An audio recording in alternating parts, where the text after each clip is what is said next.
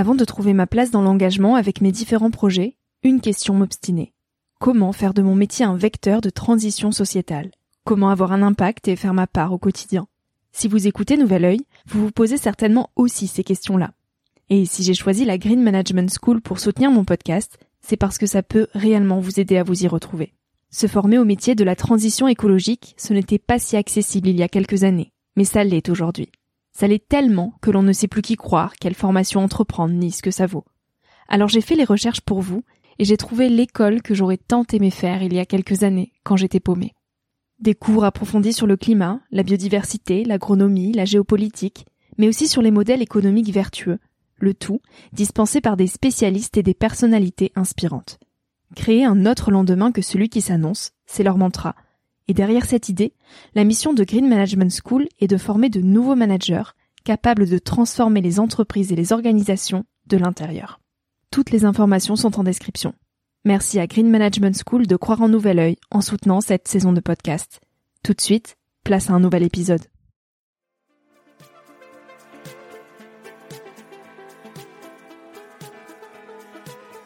Hello, je suis Victoria et je te souhaite la bienvenue sur Nouvel Oeil. Chaque semaine, je tends mon micro jaune à une personne qui m'inspire pour poser mes questions sur ce qui fait nos vies. À travers le parcours audacieux de mes invités, je questionne la confiance en soi, l'écologie, le sens d'une vie, l'amour, la liberté, bref, autant de sujets qui traduisent un monde qui bouge et qui rythme nos vies. Alors je t'invite à emprunter un nouvel œil pour regarder le monde sous un autre angle, pour te recentrer sur ce qui est essentiel et sur qui tu es pour t'aider à trouver ton chemin et surtout à oser.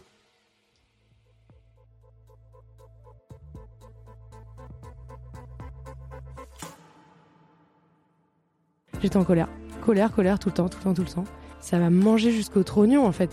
C'était impossible de, continuer à vivre euh, comme ça. Je suis pas frustrée de devoir euh, concevoir sur papier avant de, de me lancer. Par contre, je pense que parfois, on surpense les choses parce qu'au fond, on se sent pas capable de commencer.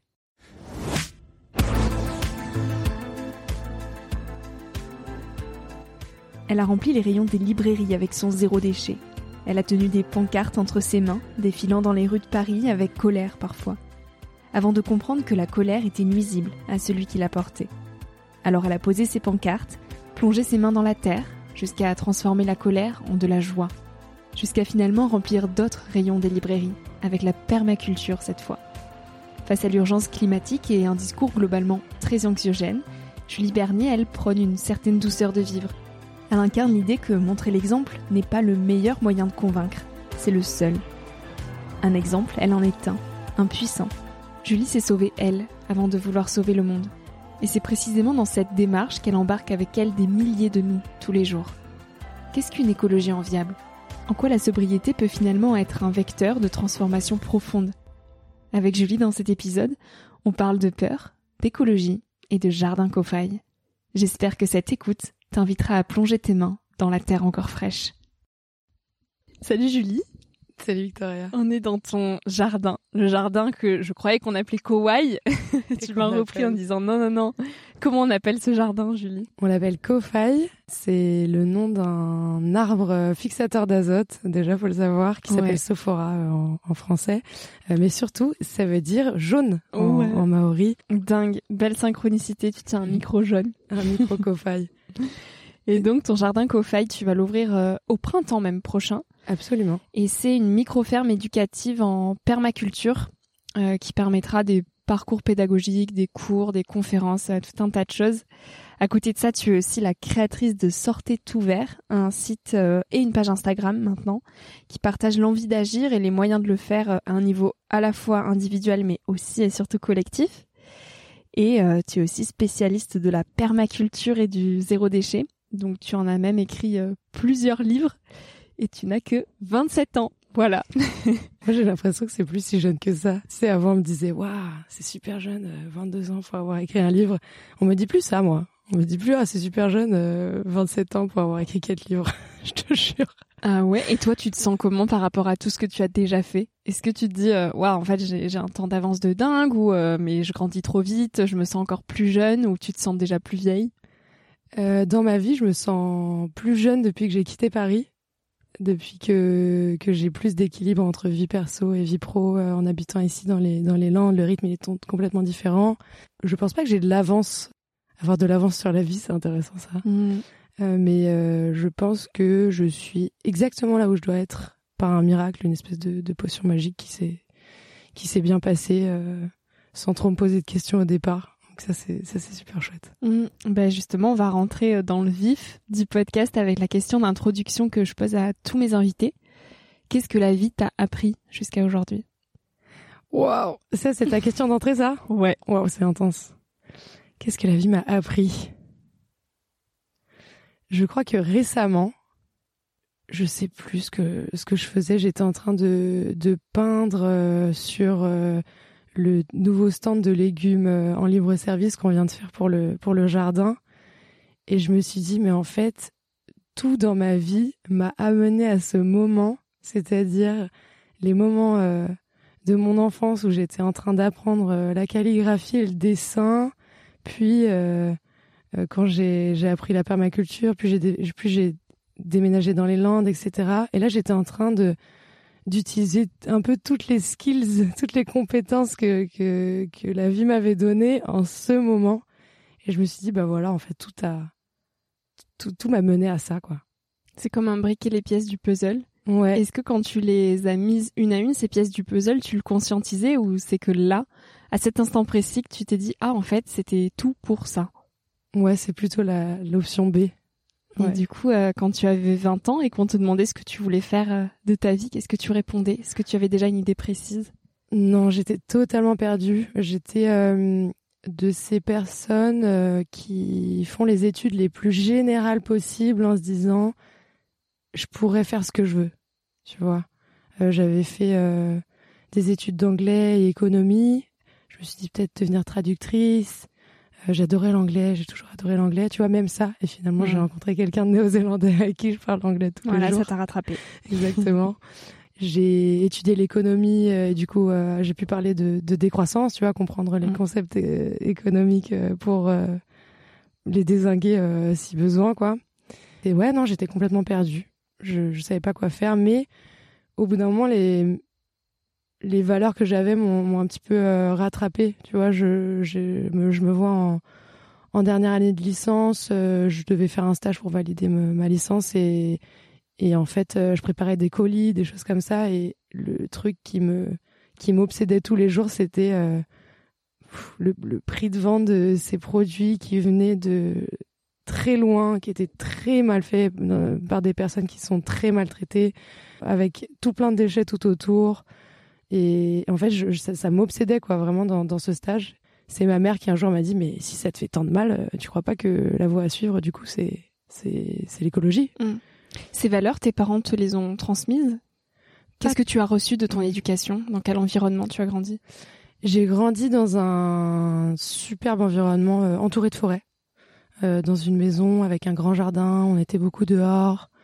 Euh, ça c'était absolument incroyable comme comme cadre de vie mais on n'était pas tant écolo que ça. Tu vois, euh, quand j'ai arrêté la viande à, je crois, 18 ou 19 ans, par exemple, ça a été très mal reçu euh, par la famille. Et puis après, parfois, quand on conscientise quelque chose et on, décide de changer notre rapport au monde, de mettre en place des actions, on est un peu, euh, tu sais, comme une boule de démolition. Ouais. Et, et moi, euh, j'avais euh, bah, du coup 18 ans, j'étais déjà en train de d'embêter mes parents euh, pour qu'on mette un compost dans le jardin ou limite, je leur disais, je vais faire les courses comme ça, je les fais zéro déchet, tu vois, ou peut-être pas vers 18 ans, mais 20 ans par exemple. Mm. Et les pauvres, ils ont quand même vachement subi. mais petit à petit, l'oiseau fait son nid puisque, tu vois, là, 8 ans plus tard, la plupart de, de ma famille est est végétarienne. Euh, tu, tu, crois que c'est toi qui les a inspirés euh, à, à, le devenir? Peut-être. Euh, je pense que ça, ça les a forcés à se poser des questions. Euh... Et à leur montrer que c'était possible. Ouais, absolument, qu'on pouvait être en très très bonne santé. Moi, l'aspect santé, il a, il a été très important pour moi aussi, donc c'est un peu ce que je mettais en avant auprès d'eux. Mm. Euh, mais euh, ils ont fait leur choix tout seuls, tu vois, je les ai pas, pas du tout forcés. Oui, parce que euh, pour qu'on comprenne un peu les prémices de ton engagement, euh, quand tu avais 20 ans, ton frère a eu un, cancer qui euh, donc a déclenché en toi un gros sentiment d'incompréhension. Et tu as réalisé que finalement tous les perturbateurs endocriniens néfastes pour notre santé étaient principalement liés à notre façon de vivre et qu'on pouvait les, les, minimiser en prenant soin de ce qu'on mettait dans notre corps tout simplement. donc c'est de là que tu as repensé finalement toute ta manière de consommer et plus tu avançais dans cette démarche, plus tu t'es inscrite dans une dynamique de réduction de tes déchets. Comment ça s'est fait finalement cette transition? Tout doucement, tout tout tout doucement. Euh, je j'essayais surtout de me renseigner. Moi, j'ai toujours eu euh, beaucoup besoin de comprendre euh, les choses pour avant d'agir. J'aime pas trop qu'on me dise quoi faire sans sans m'expliquer. Et du coup, ben, j'ai lu certains livres. Euh, euh, ça a quand même beaucoup commencé par mon alimentation, où je me suis dit, ok, là, j'ai quand même de plus en plus envie de manger bio, de manger de saison aussi. Euh, tu vois, je m'étais jamais posé pour me dire pourquoi il y a des tomates en été et c'est bien les manger, et pourquoi il y a des courges en hiver et c'est bien les manger. En fait, la vie, elle est tellement bien faite que la nature nous donne exactement ce dont notre corps a besoin à la saison. Donc c'est absolument formidable ce que la nature, la nature nous donne. Et donc j'ai commencé euh, par ça. Puis euh, j'ai lu sur effectivement les, perturbateurs endocriniens dans euh, les shampoings ou sur les vêtements. donc je me suis dit ok, quelle est l'alternative possible? Et franchement, en 2013, pas beaucoup. Non. Non. Précurseur. Précurseur. À l'époque, euh, je peux citer une marque? Ouais, oui, oui, bien à, sûr. À l'époque, la marque qui m'a sauvée, c'était l'Amazona. C'était une des marques précurseurs dans le domaine. Euh, et euh, du coup, j'ai commencé à, à utiliser leurs produits. Mm. Et c'est marrant parce que les, les, marques se sont aussi perfectionnées, tu vois. On, on avait des produits beaucoup moins, beaucoup moins efficaces mm. parfois à l'époque. Et ça décrédibilisait même peut-être parfois le bio de ouais non mais ça marche pas ton truc. Bah ouais, c'est bien mignonne mais. ouais et euh, ou les déos et tout. Enfin vraiment c'était bon peut-être que j'ai pas eu la meilleure hygiène sur ces années-là mais depuis on a fait des grands progrès. Et, euh, et du coup en fait euh, tu vois semaine après semaine je faisais un petit changement un petit changement un petit changement. Et voilà on est passé de l'alimentation à la salle de bain puis plutôt aux vêtements. Et au final c'est devenu le centre de ta vie. ça, ouais, exactement. Jusqu'à même construire ta carrière euh, professionnelle, si on peut l'appeler comme ça, puisque aujourd'hui tu partages tes réflexions sur euh, Sortez tout vert, notamment sur Instagram, et euh, tu proposes une vision de l'écologie qui soit enviable, sobre et épanouissante. Et c'est pas quelque chose qu'on entend souvent quand on quand on parle d'écologie. Pour toi, c'est quoi une écologie enviable? Ben, c'est pas celle que je vivais à Paris. D'abord euh, au début, j'avais pas cette euh, vision du tout. Euh, ça, c'est un, cadeau qui m'a qui m'a été fait, je pense, à un moment où j'en avais vraiment besoin. J'ai vécu sept ans à Paris et donc je mettais tout ça en place. En même temps, je me suis énormément engagée dans le milieu militant et je fonctionnais sur de la colère permanente. Je, je voyais des gens sortir de H&M ou Zara, j'étais en colère. je voyais des, des trucs par terre du, du supermarché ou des poubelles remplies de McDo, j'étais en colère. J'étais en colère.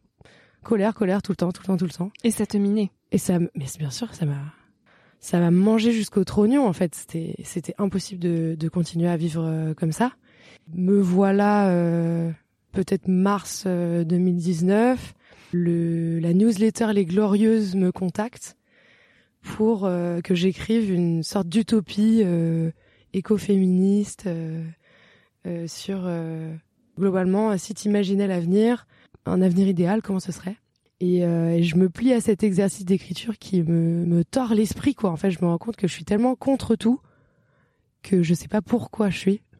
Oh. C'est c'est quoi l'alternative qui serait désirable? Genre je sais que ça ça ça c'est pas bien. OK, mais qu'est-ce qui est bien en fait? Je voyais que noir quoi, c'était très difficile. Donc je me plie à cet exercice et là je me dis je suis à mille lieues de cette utopie que, que je suis en train d'imaginer. C'est-à-dire... Euh, elle ressemble à quoi cette utopie que tu imaginais? Elle ressemble à quelque chose de, de, de, très végétal. Je me sens, je me vois entourée de nature.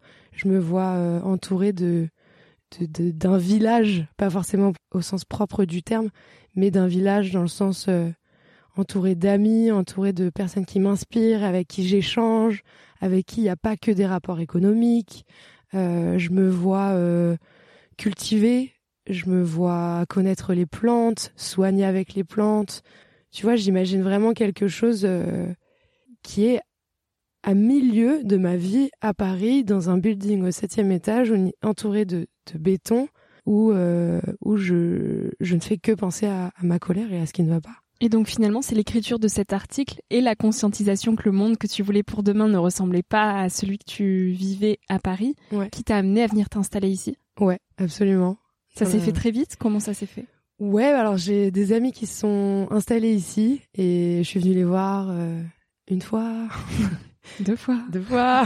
effectivement. Et en fait, je me suis dit, mais waouh. Est-ce que c'est juste parce que je suis en vacances et je kiffe l'endroit ou est-ce que vraiment là, je me sens appelée par euh, les Landes? Euh, Je connaissais que cinq personnes, donc sur un malentendu, si ça se passe pas bien euh, avec elle, tu vois, je, je, je suis toute seule. Donc tu prends quand même un gros gros risque.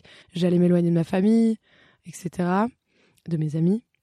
Et je sais pas, euh, en, août cette année-là, euh, le 7 août, un matin, j'ai juste pas envie de faire ce que ce que je devais faire et, procrastination active, je me retrouve sur le bon coin à chercher une colocation à Seignos.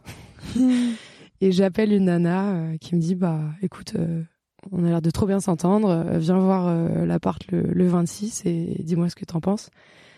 Donc le 26 août, je viens. Bon bah le 15 septembre, j'étais là, une, valise, une valise, mon sac à dos, mon chat et terminé quoi. C'était il y a quatre ans. Est-ce que tu crois à ces élans euh, pas réfléchis, un peu intuitifs, qui construisent une vie? Ouais, mais je pense que c'est aussi très euh, très courageux de les écouter. Aussi, je suis consciente que c'est un privilège énorme de pouvoir les écouter parce que j'avais quand même construit euh, quelque chose à Paris où je donnais des conférences, j'avais mes livres et donc je savais que euh, j'allais pouvoir euh, revenir de temps en temps, avoir des contrats et avoir cette sécurité financière. Donc mine de rien, euh, c'est un peu des deux quoi. C'est ok, il faut les pouvoir l'écouter, mais ouais, il y a, un privilège quelque part à un moment donné parce que c'est pas un territoire les Landes où il y a énormément de travail à l'année, c'est très saisonnier. donc je comprends tout à fait que ça puisse faire peur mais cet aspect. Il faut aussi avoir la force intérieure de se détacher de ce qu'on connaît. Comme tu disais, tu connaissais que cinq personnes, tu avais aucune idée de si ça allait bien se passer ou pas. Donc c'est aussi une confiance en soi et en la vie qui qu'il faut cultiver pour s'autoriser de, tels choix. Ouais, et puis j'avais j'avais pas trop eu euh, dans ma vie à à créer une vie euh, dans un nouveau territoire. Donc euh, ça c'était très nouveau. J'étais tellement happée par cette ville, j'avais envie de, de tout découvrir, j'allais au marché, j'allais voir les artisans locaux. Finalement, je me suis euh, inscrite dans dans un groupe de volets et euh, en fait, euh, au bout de tu vois trois semaines, j'irais, j'étais là, mais qu'est-ce que je fais? Qu'est-ce qui s'est passé? Pourquoi je suis venue? Tu doutais? Je doutais. Au bout de six semaines, je me disais, mais plus jamais je quitte cet endroit. C'est trop bien. Qu'est-ce que ça a changé en toi de venir vivre ici? Ça a changé mon rapport au travail, d'abord. Je, je travaillais énormément. Euh, euh, J'avais euh, cette urgence de, de vivre à Paris? À Paris, dans le sens où, ben, avec ce qui s'était passé aussi avec mon frère, j'avais un peu ce truc de ah là là, le temps est compté, vite, vite, vite, il mm. faut que ça arrive très vite. Il y a des choses qui me sont arrivées très très vite. en l'occurrence, mon premier livre à 22 ans. tu vois, c'est vraiment arrivé soudainement, mine de rien. Et quand je suis arrivée ici et que les gens étaient plus happés par le travail comme à Paris, si tu fais 8-17, euh, les gens ils partent à 17h05, euh, ils vont surfer, ils vont faire du paddle, euh, ils vont courir dans les bois où ils se voient. Et alors, le milieu de l'après-midi à Paris. Est-ce que les choses arrivent moins quand on ralentit, quand on en fait peut-être pas autant ou moins vite? Est-ce que tu as ressenti que les opportunités que tu pouvais avoir à Paris, elles s'étiolaient petit à petit en vivant ici? Ouais. Ouais. Et c'est dur. Et à la fois, ben, je pense que j'ai jamais été plus heureuse qu'ici en cultivant euh, mes relations. Euh, je suis passionnée de, de volleyball aussi et j'en fais euh, 8 à 10 heures par semaine. Enfin, c'est un truc de fou. Enfin, ça a pris une, une, un espace énorme dans ma vie. Je fais avec mes copains, donc je vois tous les jours mes copains. Enfin, c'est trop bien. Et tu n'as jamais eu l'impression d'abandonner la cause Là où à Paris, c'est là que les choses se font, que les conférences s'enchaînent, que les manifestations euh, existent? Est-ce que tu t'es dit, euh, en fait, je suis lâche, je, je, prends soin de moi en vivant euh, à Hossegor et j'abandonne un petit peu ce monde militantiste dans lequel tu ne, te reconnaissais plus, mais qui est quand même celui ultra important ouais. et celui qui existe. Mm. Ben oui, je pense que je me suis plus considérée comme militante active. Et c'était dur parce que c'était une, une, partie de moi et il y a un truc de, il y a un truc très fort dans le fait d'être militante. T'as un peu l'impression d'être un guerrier, euh, d'être euh, celui qui est qui, qui est envoyé en première ligne et qui sauve le mm. monde. Ouais. Mais j'ai l'impression de participer autrement. C'est-à-dire que du coup, euh, j'ai pu mettre toute cette énergie ultra positive, ultra saine, dans un projet collectif et dans un projet résilient, de, enfin de résilience alimentaire euh, local euh, dans lequel euh, je vais enseigner la permaculture. et ça c'est hyper important pour des, des lendemains plus désirables et surtout ouais créer un lieu où où les gens se disent si c'est ça l'écologie, j'ai envie d'y aller. Ah ouais, j'ai envie d'en faire partie. Donc tu incarnes et tu montres l'exemple de ce qu'est une écologie enviable. Ouais, alors que à, à Paris j'en parlais beaucoup, mais qu'est-ce que je faisais quoi? J'avais déjà sorti ouvert et je proposais des, des, des, alternatives de consommation. Mais franchement, c'était pas vraiment euh, mon rêve, franchement. Mon rêve, c'était vraiment euh, ouais, de créer un lieu où les gens arrivent et font waouh. C'est stylé. Comme ce que j'ai fait tout à l'heure. Ouais, exactement ce que tu as fait en arrivant. Et alors au-delà de l'aspect collectif où euh, effectivement tu montres une écologie qui est hyper positive et qui donne envie, toi personnellement, en quoi euh, l'écologie te rend plus heureuse aujourd'hui? Qu'est-ce qui a changé intrinsèquement? Bah, C'est ce que tu disais, je pense, à l'instant, euh, c'est le fait d'incarner, d'aligner euh, tes valeurs, tes paroles et tes actions. Et j'ai l'impression qu'à Paris, c'était très difficile pour moi de le faire. Tu te sentais en dissonance? Ouais. Ouais. Bah, tu vois, je me sentais passionnée de nature et, et j'avais trois jardinières sur mon balcon. Mais merci à ces jardinières parce que c'est elles qui m'ont permis de commencer la permaculture et de, de, de piquer, euh, piquer mon intérêt euh, dans, dans ce domaine. Donc c'est, oh là là, encore une fois, c'est vraiment super euh, chouette ce qui s'est passé pour, pour, pour moi, mais, mais c'était pas suffisant. Donc, alors que ici, j'ai l'impression que je l'incarne de sans y penser. Tu vois, c'est un, c'est presque un non-sujet. J'ai l'impression d'incarner la décroissance que je prône bah, en travaillant moins, en générant moins d'argent peut-être, enfin bien entre nous, vraiment moins d'argent. mais, tu te rends compte que tu en as besoin, moins aussi. Exactement. Tout est plus facile euh, à incarner ici, je trouve. Tu mentalises moins, tu fais plus. Ouais, exactement. Et euh, je, il y a, y a plein de, on a besoin de tout. On a besoin de penseurs, euh, mais on a aussi besoin de faiseurs et, moi, j'avais vraiment envie d'être une faiseuse. Hmm. Et du coup, toujours dans cet élan de protection de l'environnement, euh, ces dernières années, tu as auto-construit ta tiny house. Donc, c'est un habitat écologique, euh, mobile, économique et autonome. Au-delà de l'aspect purement écologique, qu'est-ce que ça permet de vivre dans une si petite maison? Ça change totalement le, le rapport au quotidien, euh, particulièrement quand tu quand habites dans un habitat qui est autonome t'habites pas dans un habitat qui est déconnecté du monde. C'est-à-dire que il faut adapter ta maison en fonction des saisons, euh, comment tu vas pouvoir te protéger du soleil en été, capter un, maximum euh, d'énergie. L'eau que tu as chez toi, c'est l'eau de pluie. donc, tu fais très attention à l'eau. Va y avoir une sécheresse cet été, tu vas pas prendre un bain. Enfin, tu vois, t'es plus, t'es, t'es complètement dépendant de ce que la nature te donne.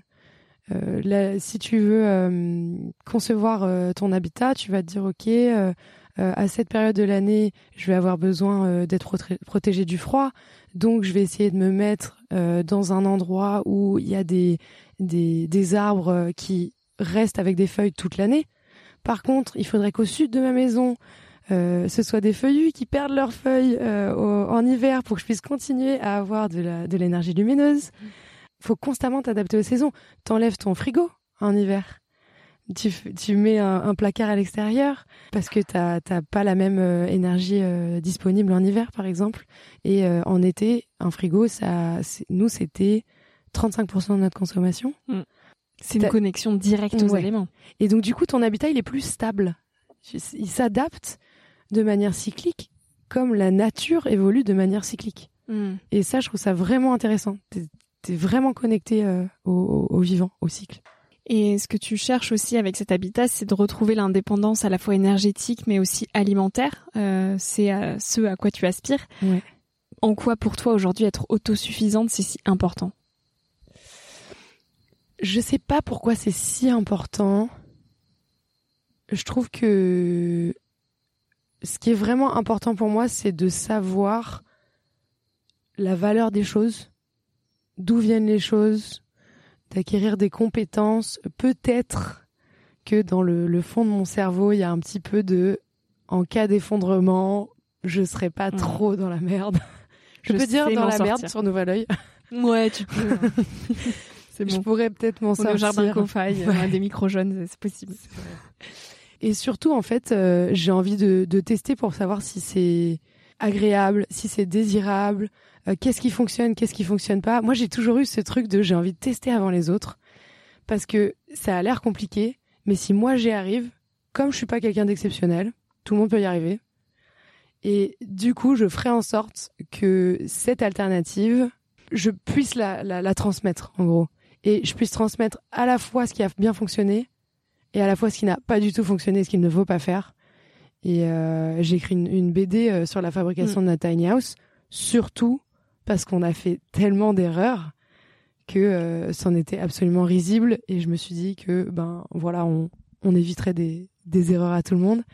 Et je fais pareil avec euh, tout ce que tout ce que je fais ici.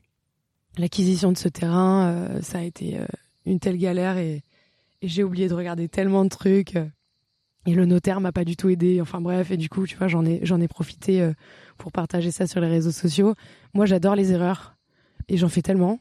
Ça ne t'a jamais fait peur d'en faire?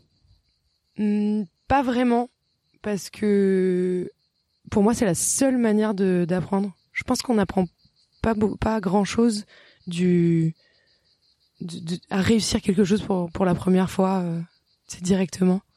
Parce que il aurait pu se passer un million de choses euh, mal auxquelles tu n'aurais pas pu penser et du coup, si un jour tu as envie de le transmettre, bah tu sais pas. Mm en fait. Et, moi, euh, le, verbe de ma vie, vraiment, c'est la transmission. C'est ce que je veux faire euh, dans, tout ce que je fais dans ma vie, dans les livres, sur les réseaux sociaux, ici. Mon seul but, c'est de transmettre. Et, euh, du coup, si je peux transmettre tout un panel de choses à la fois positives et, négatives, mais négatives pour que les, pour que d'autres personnes ne, répliquent pas mes erreurs, d'autres personnes qui auraient peut-être plus peur de mmh. l'échec que mmh. moi, tu engages quand même des projets assez colossaux, notamment l'acquisition de ce lieu. Beaucoup auraient très très peur de, de se lancer dans le vide comme tu le fais. J'ai l'impression que ton rapport à la peur, il est hyper sain. Comment tu te positionnes par rapport à ça? Est-ce que tu n'as jamais eu peur de rien avec, avec toujours cet élan de OK, les erreurs, de toute façon, il faut en faire? Ou est-ce que petit à petit, tu as grandi avec la peur? Ouais, moi, j'ai. En fait, j'ai plutôt peur de tout. ah bon, on dirait pas du tout. Mais en gros, j'ai peur de tout, mais mais j'ai pas le temps d'avoir peur. Je, sais pas si je, sais pas si c'est très clair, mais j'ai quand même ce, encore ce truc dans ma tête de il faut que les choses aillent vite parce mm. que on sait pas quand quand la vie s'arrête. Il y a l'urgence qui est là. Ouais. Et euh, encore plus dans dans notre contexte euh, écologique. Et du coup, ben ouais, c'est une bataille un peu constante entre mon moi qui a envie de faire les choses très très vite euh, et, mon moi qui se dit alors on va se poser, on va faire un plan sur les trois prochaines années euh, où on saura exactement ce qu'on va faire semaine après semaine et combien de temps ça va nous prendre et blablabla et blablabla. Et en fait, je me rends compte que de toute façon, t'as beau faire des plans, tu vas faire des conneries en fait.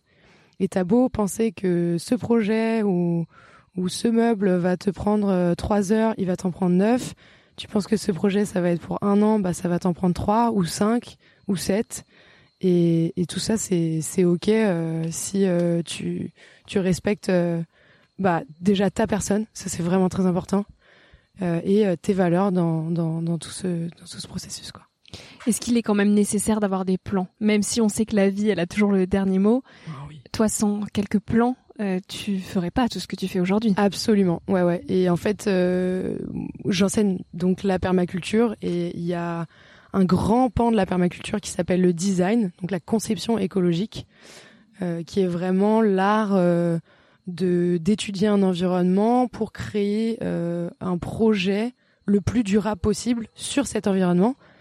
Et donc là, tu n'es pas toi, juste toi, le centre de, de, ce projet. C'est vraiment étudier l'existant pour pour créer euh, pour créer autour et en même temps répondre à tes besoins. Donc c'est super super euh, important et intéressant. Et mine de rien, pour un projet comme celui-là, euh, j'ai bossé justement sur le, le, le design, la conception du lieu pendant quasiment un an. Et ça, ça permet de gagner du temps après, en fait. Parce que si tu fais le travail en amont, t'as moins de chances de, je sais pas, mettre l'abri de jardin au Mm. mauvais endroit et en fait il faut le refaire et c'est une galère et t'as pas envie de le faire de toute façon parce que qui a envie de refaire des choses deux fois. Euh, et, euh, et du coup ça je considère que ça fait entièrement partie du projet et que c'est déjà de l'action. Donc je suis pas euh, je suis pas frustrée de devoir euh, concevoir sur papier avant de, de me lancer. Par contre je pense que parfois on surpense les choses parce qu'au fond on se sent pas capable de commencer et donc il faut trouver cet équilibre entre la conception, l'organisation et voilà Mhm. exactement et le fait de se lancer en fait et, et je sais que c'est dur et je pense que plus on conçoit quelque chose dans sa tête plus c'est dur de se lancer en vrai parce qu'on a peur de, de rater Donc faut pas trop penser non plus, Non mais plus. juste passer à l'action. Ouais. trouver l'équilibre Ouais. Et justement, cet équilibre, comment est-ce que tu le trouves? Parce que tu nous disais que tu travaillais quand même moins que lorsque tu étais à Paris, mais pourtant tes projets sont, je dirais même encore plus waouh et, et impressionnants que euh, les multiples actions que tu pouvais mener à Paris. Donc aujourd'hui, comment tu fais pour écrire des livres, animer tes réseaux sociaux, créer du contenu, construire ce lieu, tout en trouvant un équilibre et, et gardant du temps pour toi? Eh ben, d'abord ici, ce lieu, il est collectif. Donc ça, c'est c'est la grande nouveauté puisque j'avais pas du tout ça à Paris. Donc euh, on a des bénévoles qui viennent et qui nous donnent des super euh, coups de main et sans eux, on n'aurait jamais pu euh, faire grandir ce lieu, aménager ce lieu aussi aussi vite, euh, même s'il y a bien deux années d'aménagement en plus hein, qui nous attendent. Hum, Et, euh, et moi, j'avais, je connaissais pas euh, la, la force du collectif euh, d'un point de vue physique. Tu vois, je l'avais connu en manifestation, évidemment. Les vagues humaines, c'est toujours impressionnant. Mm. Mais l'addition du temps de chacun au profit d'un de quelque chose de physique, c'est impressionnant. C'est vraiment impressionnant. Donc évidemment, on- ça me permet d'avancer quand même beaucoup beaucoup plus vite. Euh, bien que avoir euh, des bénévoles, c'est aussi les former, ils sont aussi là pour apprendre. Donc c'est aussi un investissement euh, euh, de, ce point de vue-là euh, pour pour moi. Et du coup, j'essaye de trouver un équilibre entre les moments où je suis seule ici au jardin pour avancer sur des, des projets très précis et les moments où justement le le collectif est, à la fois désirable, nécessaire et où j'aurai vraiment l'espace mental de partager et de transmettre. Je veux vraiment que quand les gens sont là, je puisse être 100% disponible pour eux. On a défini des horaires des, de, dans la semaine euh, pour ça. Euh, et ensuite, euh, j'essaye de diviser mes journées par deux. Donc le matin, je suis dans un espace de coworking. Euh, L'après-midi, de 14h à, à 18h, 18h30, 19h, 20h parfois, allez. euh, je suis au, au jardin. Surtout l'été quand il fait nuit Ouais, c'est ça. je suis au, au jardin et, euh, je- et après ça, je vais jouer euh, au volley sur le lac euh, à peu près tous les jours. Hmm. Et, et la, la vie va très très vite. Mais euh, Mais tu n'as pas le sentiment qu'elle t'échappe? Non, j'ai l'impression de vivre euh, une espèce de vie de, de film où je sais que je regarderai plus tard sur ces années, sur cette année particulièrement, je pense, et je me dirais ça c'était le bon vieux temps, tu vois. Et je suis en train de le vivre, et donc j'essaie de le vivre à fond. Et parfois euh, j'ai, je me dis que oh là là, si je vais pas là ou là, je vais louper un truc et tout, et du coup ça peut être un peu euh, un peu épuisant. Mais du coup, pareil, j'essaie de trouver l'équilibre et de me dire, bah là, ce soir, je vais rester à la maison, je vais me reposer, prendre soin de moi. J'ai fait partie d'un d'un projet pendant pendant un an et demi, euh, juste avant du coup Jardin Kofaï, où les gens n'en avaient rien à faire de l'humain. Mm. Et vraiment, on, était remplaçable, on était maltraité en fait humainement.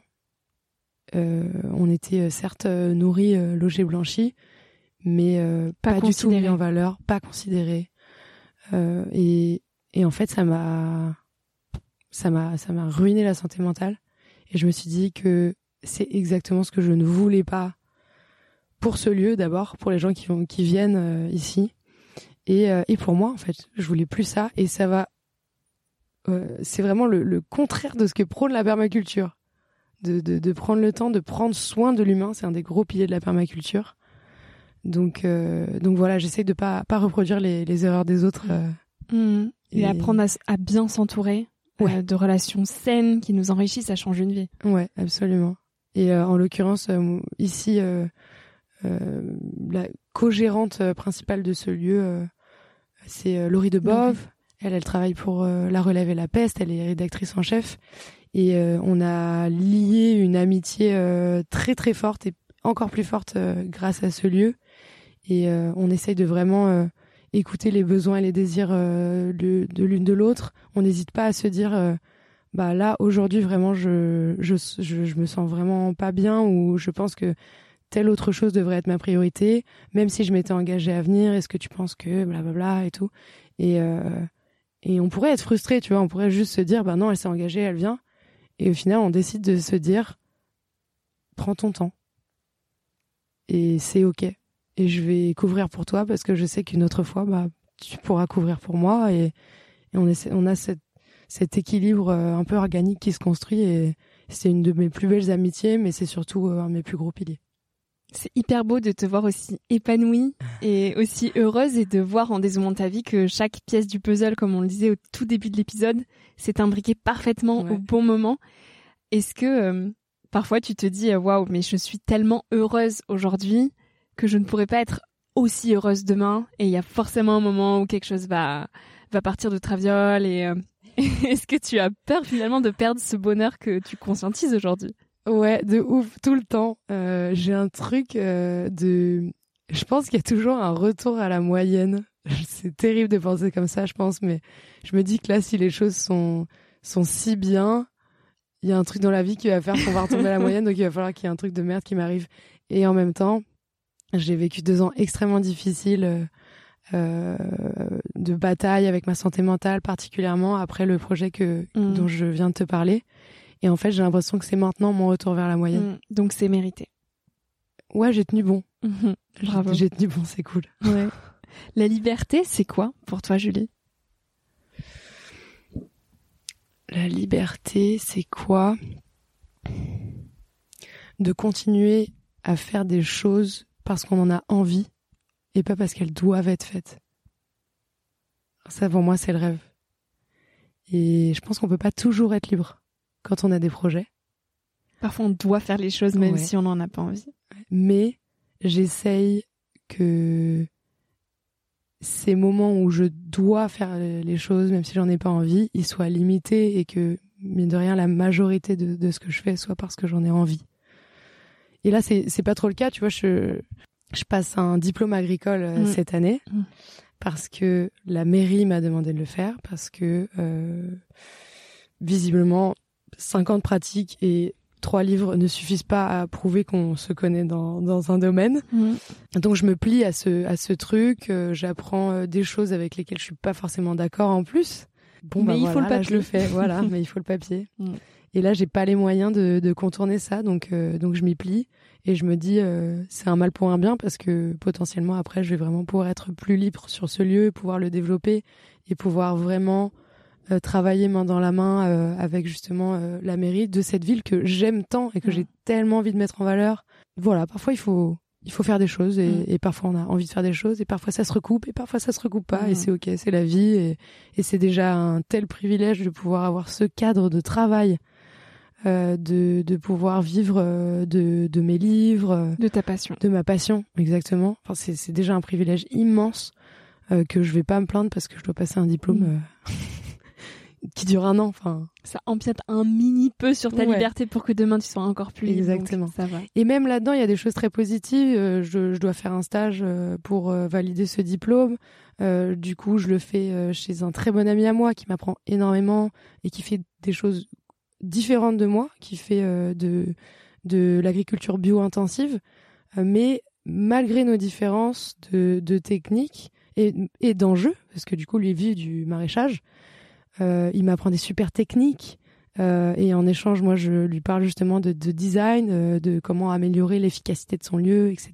Donc, on, on a vraiment des choses euh, énormes à, à s'apprendre euh, l'un et l'autre. Et toujours dans cette logique de solidarité, de, Ouais. de vivre ensemble que tu prônes pour demain. Ouais. C'est important aussi de se confronter aux différences et, euh, et, et à d'autres manières de faire pour ne pas se tourner le dos et se, se cliver entre soi. Ouais. Mais vraiment comprendre, en fait, pourquoi d'autres font différemment. Ouais, et en fait, lui, euh, bah, mine de rien, il nourrit 90 personnes en, en légumes. Moi, c'est pas du tout le cas, et en fait, c'est pas du tout mon but.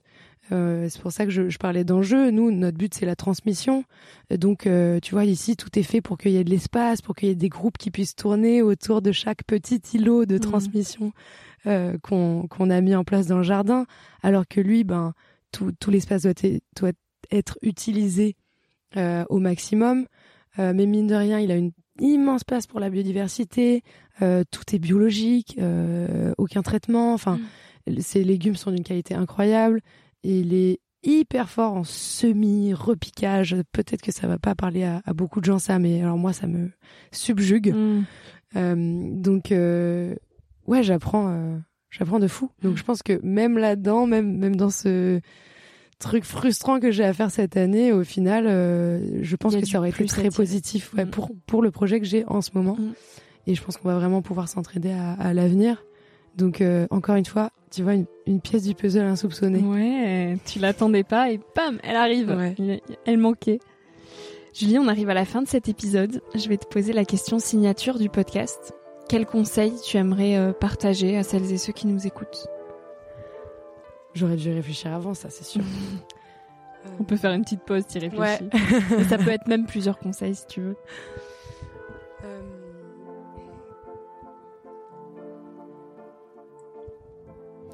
Mais je pense que ce serait dans la lignée du podcast. euh, Faites des erreurs. hein. Faites des erreurs, tentez des trucs. Ouais. Mhm. Tentez des trucs, euh, prenez des notes, euh, apprenez et faites de mieux en mieux. Parce que c'est la seule vraie manière d'apprendre. Se renseigner, la théorie, c'est c'est- c'est très bien, euh, c'est c'est super important, mais mais il y a, y a rien de plus efficace que, que d'apprendre comme si on, on apprenait à faire du vélo tout le temps. Quoi. Il, faut, il faut tomber. Personne s'est mis sur un vélo et a commencé à, je sais pas, euh, faire des loopings euh, directement. euh. Est sur sa planche de surf et Ouais. hop, ça y est, la vague est prise. Ouais, ouais. Personne. Enfin, ouais, les erreurs, c'est la vie. J'ai envie de faire plein d'erreurs là encore. Et bah c'est parti, on, on- on coupe cet enregistrement puis on va faire des, des erreurs. Des erreurs tous ensemble. Merci Julie pour tous ces partages, c'est super. Merci beaucoup. Merci d'avoir écouté l'épisode jusqu'ici. Si ce moment t'a plu, n'hésite pas à le partager, à laisser quelques étoiles sur iTunes et Spotify, ou à faire une story sur Instagram pour que je puisse te repartager. Tu peux aussi me suivre au quotidien et m'écrire sur la page Instagram Nouvel Oeil. Sur le site internet www.nouveloeil-podcast.com, tu pourras aussi t'abonner à ma newsletter. J'y partage des inspirations, des nouvelles, des astuces et des petites choses qui font notre quotidien. En attendant le prochain épisode, je te souhaite de savourer la vie comme il se doit et surtout de faire des choses folles.